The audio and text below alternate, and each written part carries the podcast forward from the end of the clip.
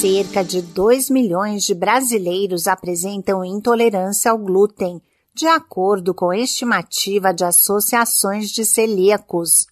Boa parte dessas pessoas não possui um diagnóstico e convive com diversos sintomas, como diarreia, inchaço, fadiga, sem saber a causa.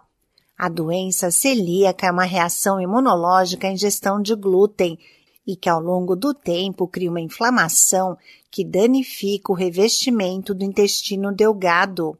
Algumas das consequências são má absorção de nutrientes, sais minerais e água, entre outras complicações. Olá, eu sou a Sig Aikmaier e no Saúde e Bem-Estar de hoje converso com a nutricionista Aline Sarzi sobre a doença celíaca. Ela cita algumas das características da intolerância ao glúten. A doença celíaca é uma doença gastrointestinal referente à intolerância a alimentos que contenham o glúten. Ela é uma doença autoimune. O seu próprio sistema imunológico ataca suas células intestinais, causando esse processo inflamatório.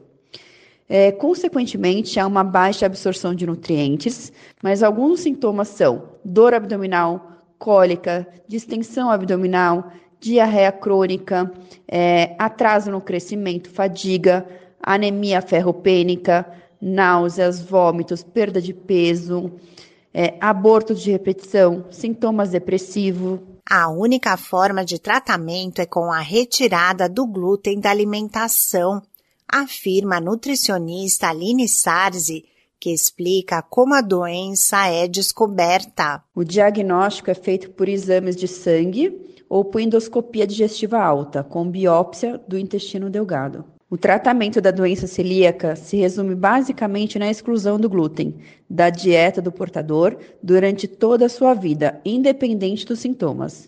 O glúten, ela é a proteína presente nos cereais.